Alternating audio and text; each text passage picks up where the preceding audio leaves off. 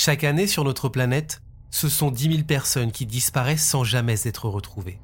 Ce sont plus de 400 000 hommes, femmes, enfants qui sont victimes d'homicides volontaires, assassinés par un proche ou un inconnu. Ce sont donc autant d'affaires criminelles et mystérieuses qui se retrouvent à faire la une des infos et discussions sur Internet, des journaux télévisés, des flashs radio. Avec, pour seul objectif, connaître la vérité. Une vérité qui, malgré les apparences, n'est jamais très loin.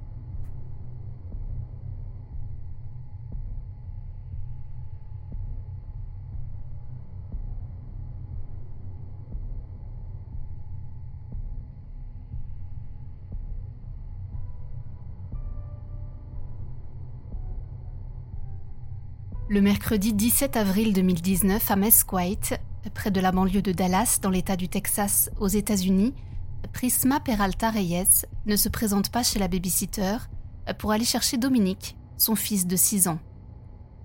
La jeune femme de 26 ans, brune, aux yeux marrons, est filmée par une caméra de surveillance pour la toute dernière fois à 17h50 dans un immeuble. Elle porte alors un jean, un haut rouge et paraît plutôt agitée.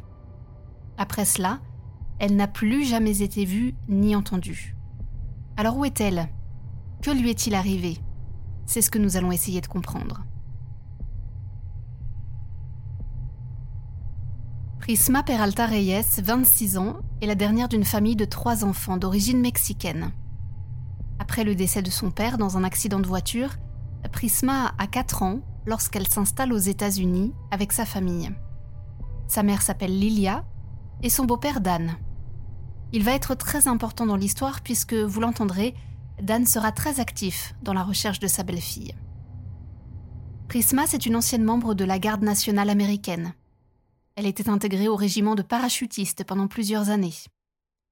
Au moment de sa disparition, elle avait tourné la page et travaillait pour un concessionnaire automobile à Mesquite, le 123 TX Auto. On l'a dit tout à l'heure, elle a un fils de 6 ans qui s'appelle Dominique, et qu'elle décrit comme son rayon de soleil. Jamais, selon sa famille, Prisma ne serait capable d'abandonner son fils volontairement. Le mercredi 17 avril 2019, jour de sa disparition, Prisma se réveille à 6 heures. Elle prend son petit déjeuner, réveille son fils et passe quelques coups de téléphone. Puis elle dépose Dominique chez la babysitter, qui est aussi une amie de la jeune femme. Il est convenu que la babysitter emmène Dominique à l'école et qu'elle aille le chercher en fin de journée. Après avoir déposé son fils, Prisma, comme à son habitude, se rend à son travail. La matinée se passe normalement, puis Prisma prend sa pause déjeuner à midi. C'est précisément à ce moment-là que les choses commencent à devenir étranges. Pour sa pause déjeuner, Prisma décide de se rendre dans un bar qui se trouve à deux kilomètres de son lieu de travail le e-bar Tex-Mex, qui sert également à manger. Elle ne mange pas seule puisqu'elle est rapidement rejointe par Ryan, un ex-petit ami qui n'est pas le père de son petit garçon. Ils restent une petite heure ensemble, puis Ryan s'en va.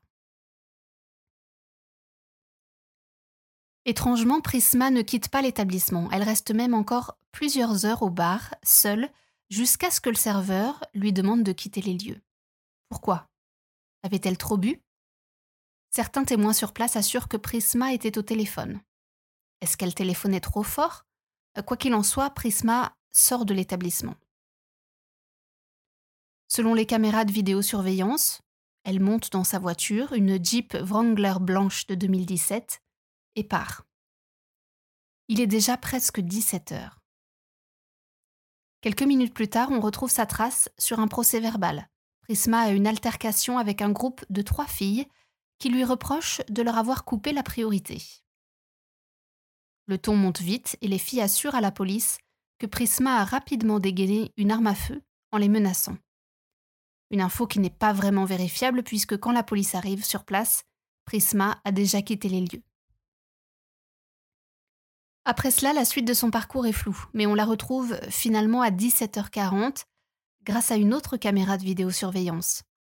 Elle se trouve devant un immeuble le Olympus Atroce Apartment, qui se trouve être l'immeuble de son ex-petit ami, Ryan. Elle gare sa voiture et réussit à se faufiler à pied par le portail après le passage d'une voiture. Dix minutes plus tard, une caméra la filme devant l'ascenseur de cet immeuble. Mais cette fois, les images sont vraiment troublantes. Prisma semble agitée. Elle est au téléphone, fait un pas en avant, un pas en arrière. Elle n'a pas l'air très stable, puis elle disparaît du champ de la caméra.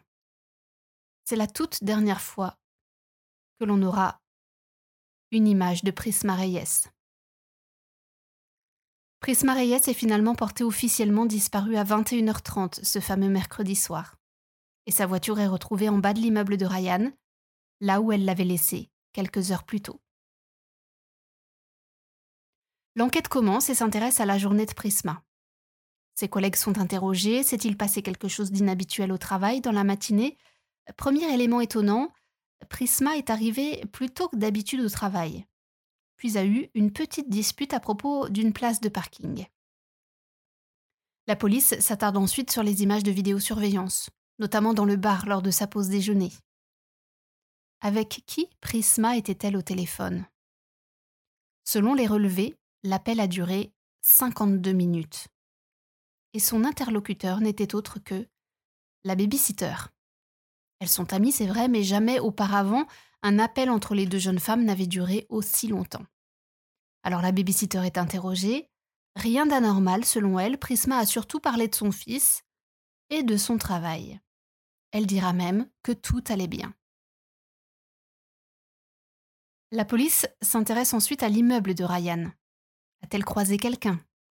Eh bien oui, un premier témoin assure avoir pris l'ascenseur avec Prisma et qu'elle était en train de pleurer. Un autre témoin raconte l'avoir aperçue au dernier étage du parking de l'immeuble, toujours en train de pleurer, à côté d'une voiture dont le coffre était ouvert. Des témoignages mystérieux mais qui ne nous avancent pas tellement. Alors est-elle ressortie de l'immeuble? Si on se fie aux caméras de vidéosurveillance, non, à aucun moment on ne la voit sortir de l'immeuble. Mais selon la police, il était possible de sortir sans être vue par les caméras, à condition de savoir précisément où passer. La police recherche alors d'autres images de caméras alentour, notamment sur la bande d'enregistrement de la caméra d'une église voisine. Mais les arbres gênent la visibilité et les images ne sont pas exploitables. S'ensuit alors toute une série d'interrogatoires. La police interroge la famille de Prisma, sa maman notamment, Lilia Peralta, raconte avoir eu sa fille au téléphone ce mercredi après-midi. Une conversation banale sur une alerte météo, dit-elle. Les interrogatoires ne donnent rien. Sa mère, son beau-père, ses deux frères, ses amis, tous disent ne rien avoir trouvé d'étrange dans le comportement de Prisma ce jour-là. L'enquête va rapidement être au point mort. Ça n'avance pas, et fait surprenant, une détective privée décide de venir en aide à la famille de Prisma de façon spontanée. Elle s'appelle Kaylee et a déjà commencé à mener son enquête de son côté. Elle se rapproche notamment du beau-père de Prisma, Dan. Ensemble, ils mènent des recherches et s'arrêtent sur différents suspects potentiels. Ryan d'abord. Ils se sont rencontrés en 2016 avec Prisma, une relation tout sauf saine, une relation toxique même. Et Prisma et Ryan se sont quittés en 2017, puis se sont remis ensemble. Ryan a fini par emménager dans l'appartement de Prisma au début de l'année 2019. Mais pour des raisons qui ne sont pas vraiment connues, Ryan a finalement quitté les lieux et emménagé au Olympus Atroce Apartment. Les parents de Prisma le connaissaient de nom, mais ne l'avaient jamais rencontré. Il est plus vieux que Prisma de quasiment 20 ans. Une personne semble-t-il stable dans son travail, dans sa vie. Évidemment, la police l'interroge, mais Ryan parvient à prouver qu'il a quitté la ville après son déjeuner avec Prisma. De son côté, la détective n'a pas réussi à le contacter, mais elle a découvert plusieurs éléments troublants. Ryan n'était plus à Mesquite après le déjeuner, c'est vrai, mais il ne se trouvait qu'à 16 km de là. Il serait revenu au petit matin pour se changer avant de repartir et aurait même déménagé quelques jours plus tard. Lors du déjeuner avec Prisma aussi, quelques éléments semblent bien mystérieux. Il aurait d'abord réservé au nom de Matt. Et ce jour-là, il portait des lunettes de soleil et un chapeau. même à l'intérieur du bar. Voulait-il se cacher de quelqu'un? La police a fouillé son appartement, sa voiture, avec une brigade canine, mais aucun élément pouvant le lier à la disparition de Prisma n'a été retrouvé. Deuxième suspect potentiel, Arturo, le père de Dominique, le fils de Prisma. Ils se sont séparés alors que Prisma était enceinte de trois mois. L'entente n'était pas très bonne, Arturo ne payait pas sa pension alimentaire, et fait étonnant, un mois avant la disparition de Prisma, Arturo a déposé une demande de garde d'urgence pour leur fils. En dehors de cela, rien de spécial, et la détective pense finalement qu'il n'a rien à voir avec la disparition de la jeune femme. Troisième suspect potentiel, la babysitter. Son identité n'a pas été communiquée, mais elle a tout de même passé 52 minutes au téléphone avec Prisma le jour de sa disparition. Et même si elle a assuré avoir eu une conversation banale avec Prisma, que se sont-elles vraiment dit? Fait troublant, elle a d'abord proposé son aide pour participer aux recherches, puis s'est finalement faite discrète et a carrément changé de numéro de téléphone. Quatrième personne pouvant être suspecte, un homme à qui la Jeep blanche de Prisma appartenait. Il est plus jeune que Prisma, marié depuis dix ans, mais la détective se rend compte que Prisma et cet homme ont été en contact moins de 24 heures avant sa disparition. Et que le jour de la disparition, ils se sont appelés cinq fois. Alors a-t-il acheté ou offert une voiture à Prisma? Quelle relation avait-il vraiment? Enfin, dernier suspect potentiel, la personne avec qui Prisma était au téléphone lorsqu'elle est filmée devant l'ascenseur de l'immeuble de son ex-petite amie. Il s'agit d'un homme, là encore, qui s'appelle Christ. Lors de son interrogatoire, il dira que Prisma avait l'air perdue au téléphone, qu'elle ne savait même pas avec qui elle parlait, et qu'elle l'aurait appelé par un autre prénom. Alors plusieurs théories ont été imaginées par les autorités, et Kylie, la détective. Prisma aurait d'abord pu être droguée dans le bar dans lequel elle a déjeuné, par exemple. Selon des témoignages, le bar et le quartier dans lequel elle se trouvait n'étaient pas très bien fréquentés. Un suicide, une disparition volontaire, peu probable, selon la famille. Prisma n'aurait jamais pu abandonner son fils. Alors aurait-elle été mêlée à quelque chose de plus important? A-t-elle été témoin de quelque chose qui aurait pu pousser quelqu'un à la supprimer? Le corps de Prisma n'a en tout cas jamais été retrouvé. Quelqu'un aurait pu lui en vouloir. Quatre semaines avant sa disparition, la voiture de Prisma avait eu les quatre pneus crevés. Elle avait révélé à certains proches se sentir suivie. C'était d'ailleurs à ce moment-là qu'elle avait acheté une arme à feu. Alors Prisma aurait-elle pu être enlevée Sa disparition aurait-elle un lien avec d'autres disparitions? Et pourquoi le FBI a-t-il été appelé immédiatement pour cette histoire? La dernière fois que Prisma a été vue, elle portait un polo rouge et un jean bleu. Une page Facebook a été créée sur sa disparition et le hashtag FindPrisma est toujours actif sur les réseaux sociaux. Toute personne ayant des informations relatives à la disparition de Prisma Reyes est priée de contacter le service de police de Mesquite, au Texas.